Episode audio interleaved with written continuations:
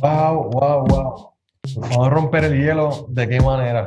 Este, creo que después de tantos meses, gracias a la pandemia, que llevamos, llevamos intercambiando comunicaciones, intercambiando impresiones del día a día, de, lo, de las cosas raras que nos pasan y de lo que pasa en el mundo. Todo, todo escrito y con memes y GIFs por Instagram. Vamos a probar este experimento de ver si se puede, esto se, puede transformar o se puede convertir en formato audio. Así que a todos y a todas, bienvenidos. Salud. Salud. Salud, yo lo que tengo agua, bienvenido a Eso es lo de menos.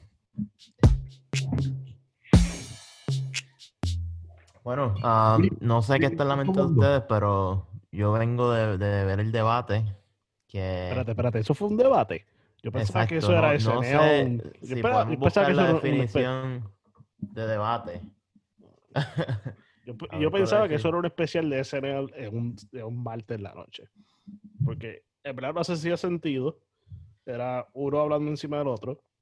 Bueno, la, la, definición oficial dice aquí que es la discusión en la que dos o más personas opinan acerca de uno o varios temas, en la que cada uno expone sus ideas y defiende sus opiniones e intereses yo creo que puede hasta cierta, manera sí. Ah, lo que sucedió hoy cae dentro de esa definición. Ah, ambas personas definitivamente expresaron sus opiniones, una más que otra por mucho. yo sinceramente no, no, no he visto muchos debates presidenciales. Ah, refiriéndome a los anteriores, de las elecciones pasadas. Pero sí me parece, mi impresión es que este tiene que ser uno donde lo, la persona que estaba a cargo del debate, el moderador, tiene que haber sido una de las veces que más ha tenido que interrumpir en la historia de los debates presidenciales. que ha tenido que, involucrarse, que él ha sido parte, ¿sabes? Que, que sí ha tenido que ser parte del debate. Bueno, parte del debate que en un momento el, el, moderador le dice al presidente, bueno, ¿quieres que cambiemos silla? bueno, eh, sí, y en un momento el presidente también dijo, yo sé que estoy, debatiendo contigo y no con Joe Biden, le dijo, le, dijo el, moderador, el debate parece que es contigo y no con Joe Biden. bueno, yo les doy mi, mi impresión, lo más que me llevé de esta noche, primero que nada, es que parece que la estrategia de los próximos tres debates de Trump va a ser, pues, básicamente lo mismo que ha utilizado en su presidencia en el día a día, que es como que acaparar lo más que pueda y no dejar que las otras personas pues, tengan la atención o, se puedan explicar bien o como sea, sino pues que su voz sea la que sobresalga y su opinión y, y eso, dice, crear caos. Sí, Amaury, tú antes de algo que estuvo curioso que dijiste antes que empezáramos a grabar, es que esto te preocupaba mucho. ¿Por qué te preocupa? Bueno, podemos seguir con los méritos del debate, pero yo tengo, yo sí, mira, es que uno de los temas que nosotros hemos venido discutiendo en el, en, en el chat de Eso es lo de menos, por un tiempo, gracias a la paranoia de lo que nosotros hemos insistido en llamar la paranoia de Gadiel, es esta, es, es, el proceso de transición, la transición de poder, que es la tradición democrática de Estados Unidos, que no, no se ha interrumpido desde que comenzó la, desde que se fundó la República. Entonces, a pesar de los comentarios que se pueden hacer un stand en un, en un stand-up comedy, en televisión o de lo que pueda decir algún comentador o, bueno, gente del entretenimiento. Ahora es la prensa la que ha estado instigando el presidente y de nuevo, yo tuve, yo tuve mis posturas por un tiempo eh, eh, donde planteaba que cuando la gente le pregunta al presidente si va a hacer una transición pacífica, una transición del poder pacífica en caso de que pierda las elecciones, pues obviamente tú vas a tener una respuesta controversial porque Trump no va ni hipotéticamente a asumir la derrota desde ahora. Está en plena campaña, está en la recta final. pero el, debate cerró con, con la pregunta de Wallace. Usted se compromete aquí a pedirle a sus seguidores que se mantengan calmados durante el proceso y que usted no va a cantar victoria hasta que un- una parte independiente un tercero certifique los resultados. Y en lugar de asegurarle a la gente, de pedirle a la gente que todo, no, no, no a sus seguidores, a todo el pueblo, porque él es el presidente de toda la nación, de que confíen en el proceso, de que vamos, de que pues si hay, un tercero que va a investigar, pues está bien, que se cuente lo- lo- la papeleta en el proceso que, que corresponda.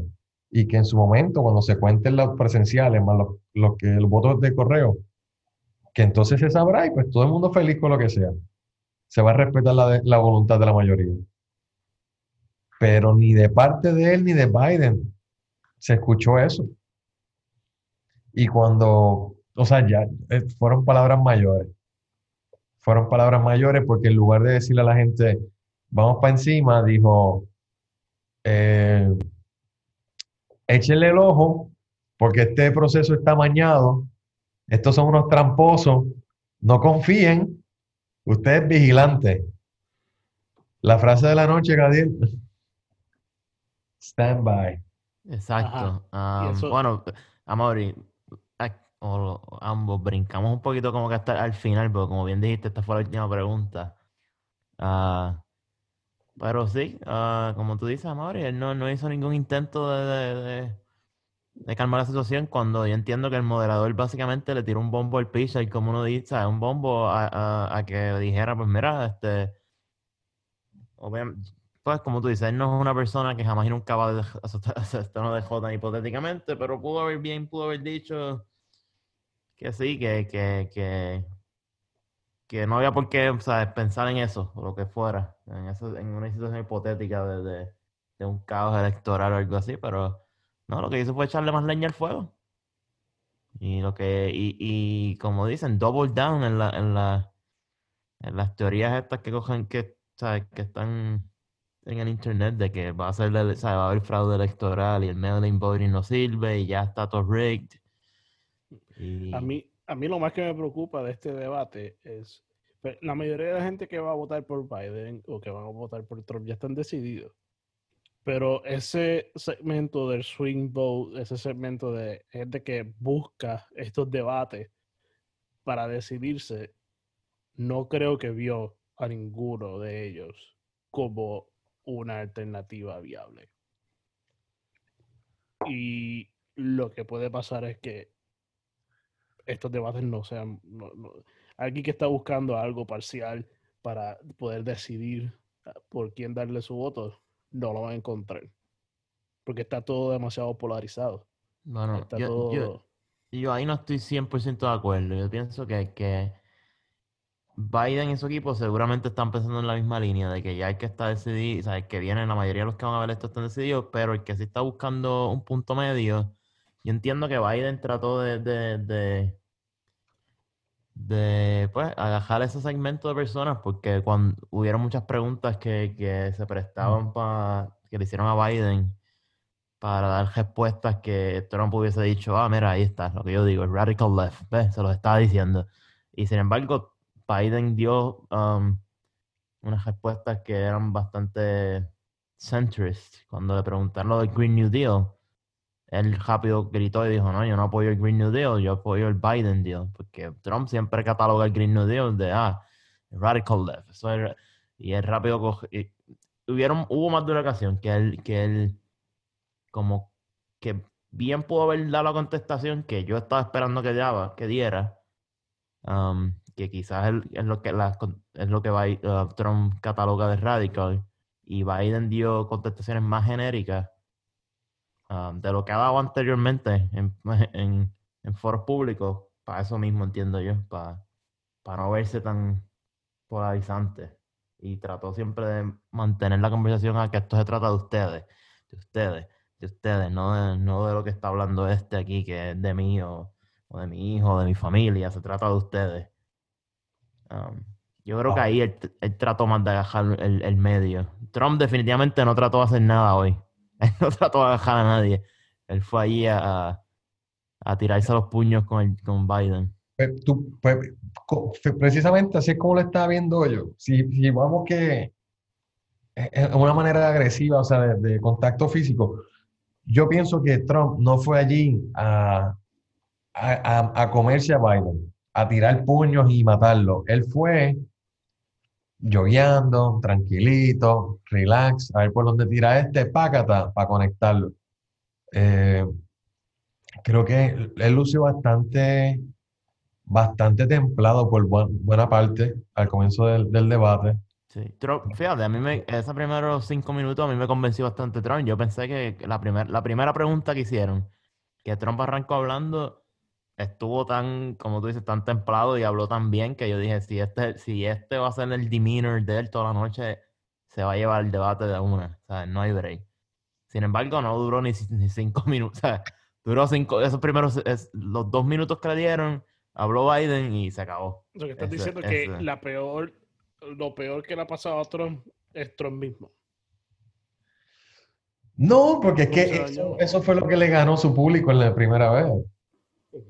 Y, y yo pienso, la demás, cuando él estaba insistiendo, interrumpiendo a Biden, yo no pienso que él lo estaba haciendo por ser Trump y para que fuese escuchado. Yo pienso que era simplemente jugando con la psiquis y con la agilidad mental de, de Biden. Que, oye, perdió muchos momentos, perdió, se fue varias veces cuando trató de hablar de, de los incentivos, de los impuestos Sí. de cuando iba a subirlo. O sea, él trató de explicar a cualquier propuesta y era incapaz de articularla. Yo creo que sí, ahí está, ahí estoy 100% de acuerdo. Yo creo que yo no, yo no entendí ni una sola de las cosas que Biden trató de explicar. O sea, y- es- es- siento que no dio ni una sola buena explicación. Ni una sola buena. Ah, pero a la misma vez, siento que, que, pues ahí sí estoy un poco de acuerdo contigo, Luis. De, o no sé si, eso fue- si lo dijiste en forma de statement o la- simplemente la pregunta, pero sí siento que el- si Trump sufrió hoy fue por, por su propia culpa. Quizás si hubiese sido un poquito más, si hubiese restringido, hubiese aguantado un poquito más, no, se hubiese, no hubiese lucido tan mal. Por lo menos desde mi perspectiva, lució, no sé, para mí el, debate completo terrible, de ambas partes, pero Trump casi como insoportable. Mire, yo creo que en la línea de preguntas, algo curioso, ya cambiamos del China virus, China al China plague, y trató de humanizar el dolor y decir, ah, esto nos ha causado muchas pérdidas humanas por culpa del China plague. que en todo momento él se zafó de la culpa o zafó pues, su administración de la responsabilidad de la, gen- de, los- de la muerte, que en el mundo va por un millón. Y se lo, se lo achacó a los chinos. Esa estrategia le ha funcionado por lo menos con su gente. Y, y Biden, pues, eso, es que Biden fue incapaz de, de articular una idea concreta. Tienes toda razón. Lo otro que sí me, también me, me estuvo gracioso y que me pareció también que era parte de la estrategia de Trump de, de hacerle a Biden lucir mal en su agilidad mental, um, el repetirle muchas veces lo de Law and Order, que lo repitió varias veces en diferentes puntos del el debate y sinceramente, ¿sabes? Yo, sien- yo hubiese aconsejado a Biden que se lo dijera un par de veces para atrás. A ver, y entonces, ¿qué vas a decir? Ok, law and order, law and order, law and order. Ajá. ¿Y ahora? ¿Qué quieres? ¿Sabes qué, qué más? Eh, Exacto. entiendo que Biden no lo dice para atrás porque esa cuestión de que ah, yo no voy a hacer lo que tú me dijiste. No lo voy a hacer, no voy a hacer porque él lo dijo. Pero le sigue dando a Trump de dónde agarrar en ese tema. Aunque que- denunció, pues, que obviamente él, él no quería vi- o sea, protestas violentas, pero por alguna razón Trump se enfoca en esas dos palabras, en esa frase, y mientras él no las diga, esto va a ser algo que va a seguir saliendo en todos los debates, múltiples veces. Este Y fin de semana estu- estuve, guié de Virginia a Delaware y por ahí, por el camino uno pasa por muchos campos y en los anuncios de Trump en todo el camino son, ah, oh my God, son bonitos, medio pop, son la gente, como que el tipo más angelical, más optimista del mundo. Y uno de esos, uno de ellos era una, el background de la bandera de Estados Unidos, Trump con la sonrisa más inocente que le puedas imaginar. Y decía, un presidente de ley y orden, país y Dios. ¿Y tú, Luis? ¿Opiniones del debate? Eh, no creo que fue útil para nadie. No creo que alguien que estaba indeciso se haya decidido en este debate. Y no le veo el punto. Yo creo que hubiera sido, hubiera sido mejor uso de mi tiempo y mejor a ver el juego de los Yankees que ganaron 11 a 2 contra Cleveland que eh, ver el debate. De- Ninguno cree que, que Trump lució un poquito tan errático. Que, Trump, errático, para nada. No, yo Era, lo- era, su carácter usual. Espectacular para lo que es su estrategia, para lo que es su público. incluso Bueno, igual, pero exacto. seguimos hablando de su público. Está Hay bien. que recordar que él no ganó el voto popular y, y ganó el, ¿sabe? de la manera que ganó fue por slim margins. Y todo fue por, por números bajitos y muchos undecided voters y mucha gente que simplemente no quería a Hillary Clinton y fue más un voto de odio a lo que dicen el, el- el establishment que a favor de él. Mira, no quiero, no quiero romper la línea, pero es que, por ejemplo, si yo soy, vamos a hablar de los empresarios, un, un empresario, un pequeño empresario, un pequeño, comer- mediano comerciante, quieren, están buscando alternativas, quizás no son, eh, los- eh, no son el del perfil exactamente del, del, del votante que, de- del presidente. Entonces escuchas a, a Biden decir que va a subir los impuestos corporativos de 21 a 28%. Ujú. ¿Qué tú haces? O sea, están subiendo un 7%, te, te están diciendo te va a subir un 7% la- la- las contribuciones federales. ¿Para qué? ¿Por qué? ¿Con qué propósito? Eso Biden no lo pudo explicar. Pero e- es, es imposible que entonces él tenga ese sector. Porque a mí, por ejemplo, en lo personal, me, me importa más escuchar cómo vas a hacer que, que Amazon pague impuestos. A mí no Ujú. importa, yo no quiero que tú le subas los impuestos a, los- a las corporaciones. La gente tiene que seguir creando negocios para crear empleo, para recuperarnos del COVID. Pero, ¿cómo vas a la hacer que la gente que no está pagando impuestos pague impuestos? También la mayoría de los pequeños negocios no son corporaciones. Muchos de ellos son sociedades o sole proprietorship. So esa, e- e- esa nueva tarifa no le aplicaría. ¿De cuánto? De una corporación. Pero, pero es que, ajá, una corporación puede ser este, pueden ser cinco personas, pueden ser 100. Puede, puede todavía ser un mediano comerciante. Hay, hay mucho público para eso. Sí, pero el, eh, mucho comerciante pequeño puede ser una LLC que es una sociedad y no, y, y no, no tributa a ese nivel, tributa al individuo. Cierto, cierto. Sin embargo, de Biden no, no se escuchó nada que hablara de hacerle justicia contributiva a nadie. Él solamente habló de subir los impuestos sin ninguna razón. Claro. Y en el tema de los impuestos, me estuvo bastante gracioso y pues un character de Trump cuando le, le sacaron a relucir lo de los 750 dólares en income tax, que básicamente dio a entender que pues que, que que paga impuestos es estúpido. Entre entre las cosas que dijo, entre la, entre la sopa de palabras que tuvo como una contestación, pues lo que entendí yo es que, pues, eh, obviamente, yo no pago impuestos y el que paga impuestos es estúpido porque hay unos loopholes que eso es lo que yo uso. Exactamente, eso fue lo que dijo.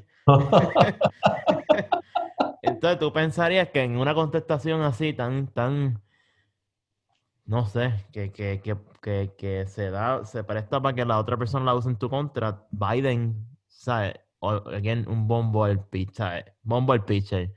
Te dan una contestación así, ese es el momento perfecto de Biden, como tú bien dices, enfocarse en eso, cómo vamos a arreglar el sistema para que esto no vuelva a pasar. Sin embargo, la contestación que fue Biden... tiene este público que son, pueden ser pequeños y medianos comerciantes, que pueden tener, tienen una flota de carros en la casa o, en el- o sea, del trabajo, pero están todos a nombre de la corporación, incluso los, los vehículos que usan para el diario. Y entonces esa gente pues, no tiene carros a nombre propio, sino de la, de la corporación, y ellos entienden y simpatizan con el presidente. Exacto. ¿sabes? Yo pienso que con esa explicación el presidente ganó más de lo que pudo haber perdido. Claro, y Biden no utilizó su contestación para perdió. nada. Exacto, ahí contestó para atrás con otra sopa de letras que no se entendieron lo que dijo. Y sí. um, Oye, pero estabas hablando de los márgenes, retomando ese tema, ese punto que traíste. Luis, ahí Gadiel está diciendo que el asunto es que tienen que jugar para buscar más electores porque si no, si no la, el cuento puede ser otro. Que no sea lo que le pasó con, con Hillary, que aunque ganó voto popular, se lleva lo- el colegio electoral y se mantiene. Ese es el problema. eh. El problema es cómo tienen, cómo tener una campaña suficientemente fuerte en todos los distintos estados que pueda. Bueno, hay una máxima antiquísima que, que reza, divide y vencerás. Vamos a hablar de división.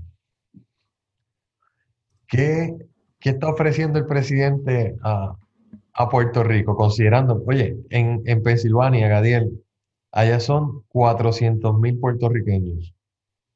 ujú. En, en New York, ¿cuánto estamos allá? ¿3, 4 millones en New York? No creo que tanto, pero cerca de eso. Más el municipio 79, allá donde Gadiel pasa su verano. Eh, Biden, ¿qué fue prometiendo? ¿Qué, qué prometió Biden ayer, el día que puso despacito en la conferencia de prensa? Ah, vamos a darle fondos federales, vamos a ver si hacemos Puerto Rico Estado, whatever. ¿Cierto? ¿Recuerdas eso? Eso hace dos semanas atrás. Y John Oliver también estaba pidiendo una estadía. Este, eh, Lo vi, lo, lo vi. Entonces, ¿pero qué está ofreciendo el presidente? Vamos a traer las farmacéuticas de China para Puerto Rico. ¿Y con quién? Pero vamos a hacer algo interesante. Vamos a hablar de algo interesante. Ustedes han escuchado los anuncios nuevos de 10, 15 segundos de Aníbal Acevedo Vila en la radio en Puerto Rico. no. Dice, sale pues, Juanita Trucutú eh, diciendo, ay, qué diferente sería si, si todavía estuviera la, si estuviera la fábrica en Humacao. Sale, y sale Aníbal, ah, yo soy Aníbal, este, vamos a traer las 9.36 y yo apruebo este mensaje, o algo por esa línea. Dura 10 o 15 segundos. O sea, hay otro anuncio que sale Juanito de, de la montaña y dice, si en Puerto Rico hubieran fábrica, yo no me tendría que ir para Estados Unidos. Ah, vota por Aníbal, comisionado. So, Aníbal está aliado ahora con Trump. Mientras que la republicana defensora del presidente, la pseudocongresista, eh, ella lo que hace es diciendo que va a traer la estadía de más fondos federales, que ha traído más fondos federales que todo el mundo, se alinea con la línea de Biden, que fue lo que dijo dos- hace dos semanas. Y yo y Aníbal Acevedo Vilá está diciendo lo mismo que dice el presidente. Tanta cachucha. Ahora, ¿qué tú, ¿cuál de esos dos mensajes tú crees que vaya a resonar más? Hablando de los márgenes, porque hay un margen, es Pensilvania, hay un margen que hay que ganar con los puertorriqueños, que es Florida, ya que no nominaron a la jueza del Supremo, la cubana. ¿Qué opinión les merece? Bueno, yo, eh, entiendo tu punto. La cuestión es, ¿cuántas de estas personas, estos potential voters latinos, creen en esa promesa de que, latinos específicamente puertorriqueños, creen en esa promesa de que Trump está diciendo que va a devolver las farmacéuticas a Puerto Rico? ¿Cuántas personas tú conoces que sí dicen, oh, sí, o sea, debemos votar por Trump porque yo sé que él va a hacer eso, yo lo sé? Promesas, pues, está en la Lo que pasa, lo- sé- lo que sé pasa es que nosotros tenemos una particularidad, y es que nosotros tres, en los respecto de estado donde vivimos, nosotros no necesariamente jangueamos con puertorriqueños que votan en las elecciones presidenciales. Ujú, Es algo muy particular. Tienes toda razón. Yo no conozco ninguno. Yo no conozco conozco unos ninguno. cuantos, pero ajá. Sí, sí, este, por Son ejemplo, puertorriqueños igual que yo, que los mudamos de, de- que estudiamos en la UP y estamos ahora aquí en, en Nueva York. Eso no es, el, no es el tradicional puertorriqueño de la diáspora que lleva aquí generaciones de la familia acá. Claro. Estas- este fin de semana, donde, do- donde estaba, estaba compartiendo con un amigo que trabaja en, en el gobierno, en Washington, eh, compañero de la UPI, y él lo que me dijo es que está esperando, lo que está buscando es precisamente irse a trabajar con una farmacéutica en Puerto Rico. Él no es del perfil de los electores de, la base electoral de Trump, pero ahí tiene un ejemplo de alguien que lleva años acá, trabajando estable por acá y está buscando cómo regresar a Puerto Rico con esta ventana de oportunidad que se están, que se están mencionando, se están anunciando. Imagínate, si la gente que no es de Trump está considerando eh, regresar a Puerto Rico bajo estas condiciones, yo creo que, yo creo que eso es una señal inequívoca. Claro, pero igual esto es algo que se habla, pues que podría pasar en un futuro, eso es algo, una idea, no es concreta. Mi pregunta es, sin hablar de un demográfico específico, ¿cuántas personas genuinamente tú crees que Trump convenció hoy que estaban, que no estaban decididos a las 8 y 50 de la noche? Cero. ¿Por quién iban a votar? ¿Cuántas Cero. personas tú crees que a las 10 y 50 de la noche de, esas, de ese grupo dijeron, ¿sabes qué? Yo creo que la decisión inteligente aquí es votar por Trump. Ninguna. Yo, yo, yo, yo estoy con Luis ahí. Vamos a ver, ¿y ¿qué tú crees de eso? Yo tengo que considerar que si yo, si yo votara en Estados Unidos, o sea, si yo, si yo votara en la, la elección presidencial, bueno, es que estaría considerando más el carácter y las propuestas de, y el récord de Kamala Harris por encima de las de Biden, porque a partir de lo que sucedió esta noche, no hay una, un razonamiento lógico que me lleve a votar por Biden. No lo hay. Entonces, si una persona de los indecisos que tiene todo el récord de Trump y está ahí, está ahí todo estipulado y está entonces considerando el de Biden, no se puede dejar llevar por Biden. Si considera a Kamala Harris, maybe hay una opción. Si no, Trump, Trump va adelante. O sea, hubo muchos argumentos de parte del presidente, uno, para destruir el carácter de Biden y su familia, y dos, para justificar lo que ha hecho. Y yo creo que lo hizo lindo y bonito. Eh, si alguien se movió esta noche a votar por alguien, fue a favor del presidente, no a favor de Biden. Bueno, yo igual creo que no sé si Trump ganó votos, pero sí también lo que sí por lo menos sé, siento es que Biden tampoco ganó votos. Como tú dices, no hubo, no tuvo ninguna idea concreta, no hubo ninguna explicación buena, no tuvo ningún momento, ajá, tú sabes, un momento que uno diga, ok, este fue El su highlight. está, este es el soundbite, este es lo que van a coger. Al Pero contrario, estamos hablando de soundbites y ahí mismo ahí, ahí vuelvo al tema de que pienso que si, hay- que si Trump sufrió algún daño hoy fue por él mismo. Y, y traigo colación eh, que, yo creo que pa- para mí va a ser el headline mañana en todos lados, si no lo es ya, por lo menos en Twitter es uno de los trending topics, cuando chequeé hace un ratito era el número 2 el número 3, cuando hablaron de los Proud Boys y le pidieron al presidente denunciar eh, el racismo y los grupos radicales de la derecha y lo que hizo fue decirle que estuvieran en stand-by. Um, yo creo que para mí ese fue el soundbite de todo el debate, Eso de, o sea, de ambas partes. Para mí eso, eso, eso fue lo que sobresalió y lo que se me quedó en la mente a mí y tan pronto entré a Twitter estaba trending topic número uno, número dos y yo creo que eso, si algo le va a afectar a Trump hoy, no fue definitivamente nada de lo que dijo Trump, eh, de nada de lo que dijo Biden, ni de las veces que lo mandó a callar, ni de las veces que le dijo payaso. eso, todo eso le resbaló. Ah, pero sí, se hizo daño el mismo, yo creo. Al fallar en algo tan básico. ah, en especial cuando en un debate se trata de convencer a personas que no están decididas. Que mientras que Biden trató de mantenerse en el centro, Trump se fue totalmente para su esquina y, y en algo tan sencillo como denunciar el racismo. Vergüenza. Qué vergüenza que político, mira, político lo tiene el, el, el quote del debate de Biden. Es, will you shut up, man? De Biden. Pues que no, exacto, el soundbite de, de- de Biden fue todas Es las veces que lo mandó a callar. mismo en, Twitter. Está número uno. Eso es todo lo que dijo Biden. Will you shut up?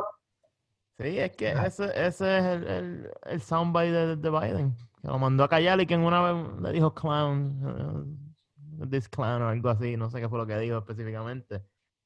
Pero, Él Sí. pudo, por ejemplo, al presidente en dos momentos puntuales, el eh, Wallace lo manda a callar. O sea, fue enfático diciéndole, loco, te estoy interrumpiendo. O sea, para, bájale dos, cabrón. No es que tu equipo a- a- accedió a esta regla y tú te, te la estás pasando por culo, ¿no? Entonces, el, el- y el presidente, he acknowledged. Él dice, está bien, como que, y, y se tranquilizó en dos ocasiones. Ese era el momento para Biden, no decirle, will you shut up? Eso es como tan, tan infantil. Si por el contrario Biden se hubiera comportado a la altura, hubiera dicho algo como, aquí puede, ah, my fellow Americans, aquí pueden ver cómo este, cómo este ignorante no tiene modales, no sabe comportarse. Lo único que le dijo en su momento fue, ah, he doesn't keep his, his word. Loco, claro que él mantiene su palabra, él mantuvo su palabra con, con los grupos conservadores pro-life, a los que ya le han nombrado tres jueces del Supremo. O sea, eso es sin precedente. Él ha mantenido su palabra con eh, el middle class, con, el, el- con su base. Él ha mantenido su palabra. Y eso es lo único que se te ocurre decirle cuando lo están regañando en televisión nacional. Will you shut up? Yo creo que. Biden, Biden está fuera de línea, Biden está... eh, no hay manera. La verdad es que es inconcebible un país, independientemente de cuál sea la alternativa, es inconcebible un país, una república donde ese señor sea presidente. Y por eso Bueno. mi cuenta de Instagram favorita ahora mismo es Settle for Biden. Ahora vamos a pasar a un tema nuevo, a un área nueva, un segmento nuevo. eh, y este segmento es ¿qué es lo más interesante que te pasó en la semana? Ayer. bueno, lo más interesante que pasó en la semana, Que no haya sido el Um, debate. que no haya sido el debate. Mano, pues ayer me tiré para la Appalachian Trail. No sé si han escuchado lo que es el Appalachian Trail. Sí. Pues estuve, estuve en un segmento. um, bueno, en verdad lo que caminé fueron como 5 millas. Por un lado, 5 para otro, fueron 10 millas. Pero el Appalachian Trail tiene, te digo ahora cuántas millas tiene. Um, Eh, son un par de millas. Eso viene desde, Georgia. ¿Ah? Va desde Maine, llega desde Maine hasta. Georgia. Desde- claro, iba a Um, decir norte, pero Ya, desde Maine hasta Georgia. O sea, 2.190 millas. bonito. Ah, O sea, que sí. cinco de ellas.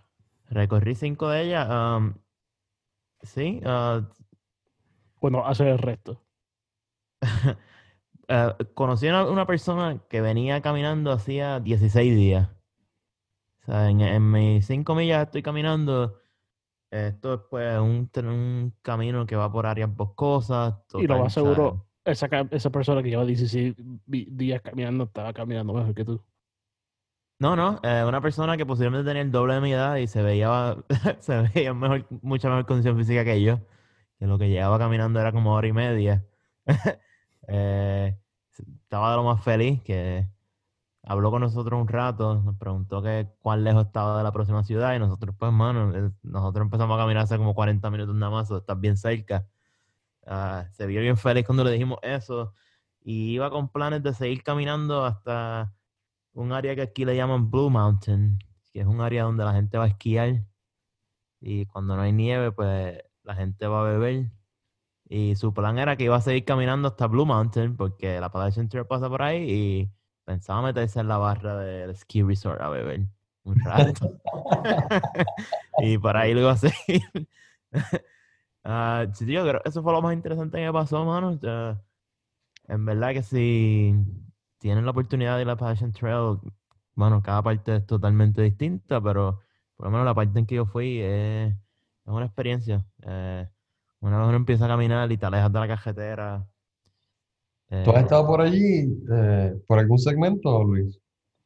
Yo he caminado. Yo creo que he camina- he caminado dos segmentos. Eh, uno bien, una parte bien corta aquí en Nueva York y otra parte en Maryland. Pero nunca, nunca he hecho algo más. He he hecho lo lo mismo que Gadiel ha hecho. Sí, bueno, si uno lo quisiera hacer eh, completo, el average entiendo que es entre 5 a 7 meses para recorrer eh, la totalidad. Um, y algo que me acabo de acordar, que es que, que quiero mencionar, pienso en buen momento, es que, mano, estoy bien orgulloso porque salí en la cuenta oficial de Guagua de Instagram. si entran a la cuenta oficial de Guagua, eh, Para los que no saben, Wawa es una gasolinera mayormente en la región noreste, Mid-Atlantic de Estados Unidos. Y tiene, son famosos por los sándwiches de los hoagies. ¿Los hoagies? es? Ujú, ujú, Hoagies, yeah. Yep. Um, sí, una Bonito, gasolinera pero súper famosa. al, al hashtag y el tag. Sí, ¿no? Y me pusieron en su cuenta y me pusieron en su feed principal. eh, Vayan para allá y denle like a la foto y comenten Sí. con el nombre arroba Gadiela Milek. yep, quizás este es mi inicio en mi carrera de... Professional Eater. sí, no, ya eso inició. No sé, quizás estoy considerando meterme en modelaje ahora. Siempre, toda la semana es algo distinto. Hace Claro, eso, es lo- eso es lo bonito de la vida. Todos los días puedes empezar de nuevo. Eh, amén. Y a Mauri, y a ti, ¿qué es lo más interesante que te pasó esta semana? Pues mira, este, algo así como esta semana hace dos años, estuve, no, estuve, estuve por otra parte de, de, de la montaña Apalache, pero a la altura de Virginia. Bueno, estuve por Old Rag y el Blue Ridge Mountain.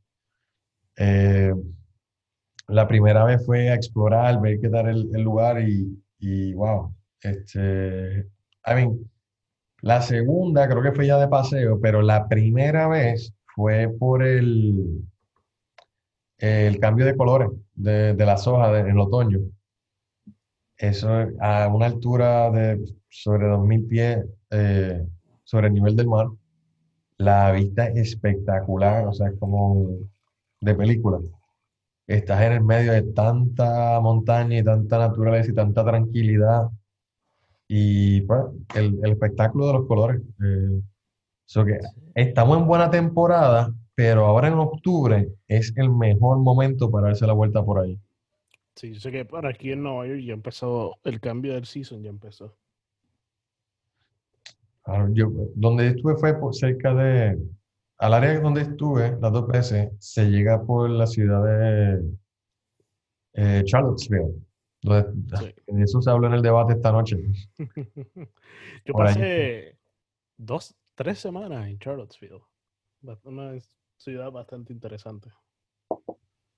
Mm.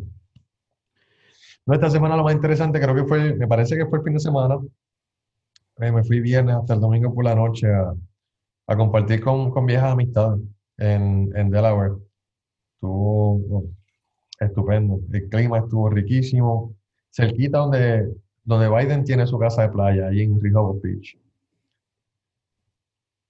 Alimentando memoria de cuando iba con la familia en los veranos para allá. Espero, espero que el próximo año volvamos un poquito más a la normalidad y, y pueda retomar ese viaje de nuevo con la familia. En varias semanas ya estamos ready. Si la vacuna llega, la Lo vacuna dijeron en el debate hoy varias veces. Un par de semanas, un par de semanas. Aleluya. Luis, ¿qué tal? ¿Cómo te fue esta semana? ¿Cómo te fue esta semana a ti? ¿Tienes micrófono nuevo? Ajá. Ajá. No, Me llegó un cargamento de vino nuevo. voté. Eso fue lo más interesante. Ayer, pues, por primera vez estoy usando el mailing voting aquí en Nueva York. Me llegó la papeleta ayer, la llené, la puse en el sobre y la envié de vuelta. Pero hoy sale a reducir que alrededor de unas 200 mil papeletas en la ciudad de Nueva York fueron enviadas erróneamente.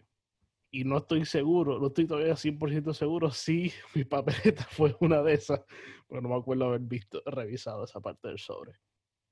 Cuando So- dicen erróneamente, ¿se refiere a que las enviaron muy temprano o que tenían Que- algún error de imprenta? So, te envían tres cosas en el sobre. Son tres cosas. Te, envían en el sobre que te llega. A la parte del frente está la dirección tuya y tu nombre.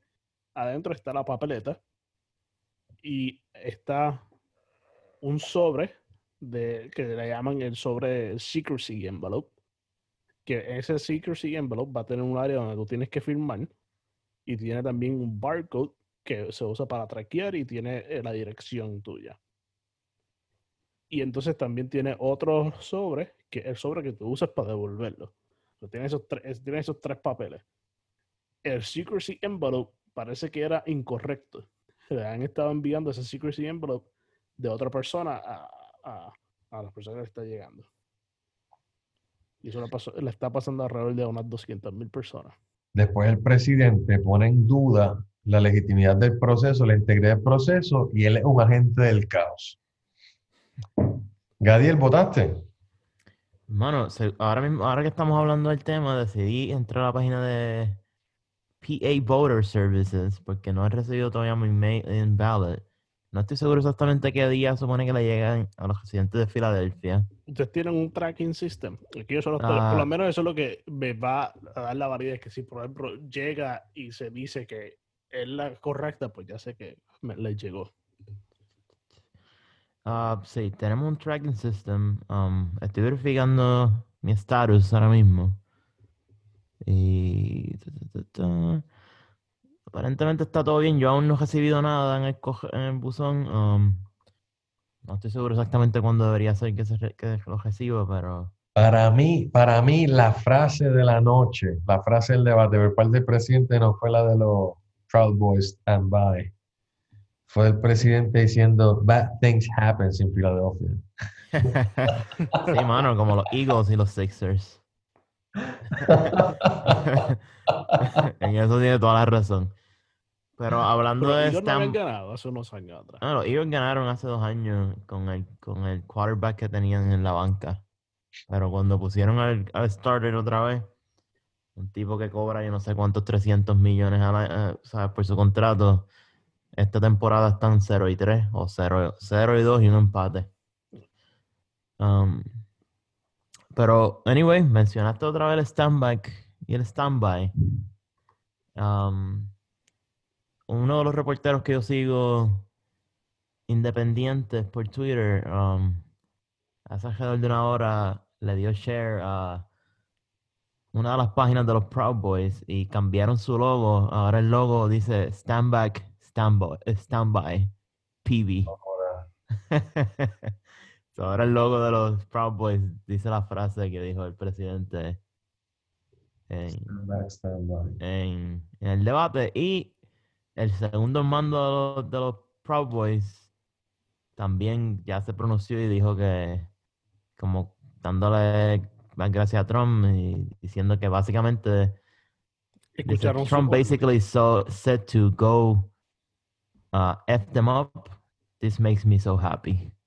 Ese es el segundo mando. No creo que ninguno de los Prime Boys los esté escuchando ni que entiendan, porque no creo que entiendan español.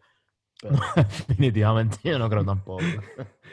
eh, Si prudencia. se habla inglés, obviamente no no van a entender español. Sí, tengan prudencia allá afuera. Con eso podemos terminar nuestro primer episodio de Eso es lo de menos. Eh, mi nombre Yo no sé, después de esta noche me estoy cuestionando todo, si eso es lo de menos o no. Sí. Definitivamente que eso no fue lo de menos hoy. A Mauri, ¿Cómo te pueden conseguir en las redes sociales? Eh, en Instagram, a Mauri con Y, a Mauri The Wine Guy. Ahí vas un poquito lifestyle y sobre, como sugiere el nombre, sobre vinos. Y en Twitter, at Mauro Rods, abreviatura Rodríguez, Mauro R-O-D-Z. Gabriel, ¿cómo te pueden conseguir en las redes sociales? Ah, en todas las redes sociales, Gadiel Amilek. Gadiel Amilek. A-M-I-L-E-C. El professional eater que próximamente va a ser modelo. Claro, de- todo un poco. Y a mí me pueden conseguir en las redes sociales como Feliciano Luis underscore. Llévatelo. Pónganse la puta máscara y regístrense y voten. So, hasta la próxima. Suave.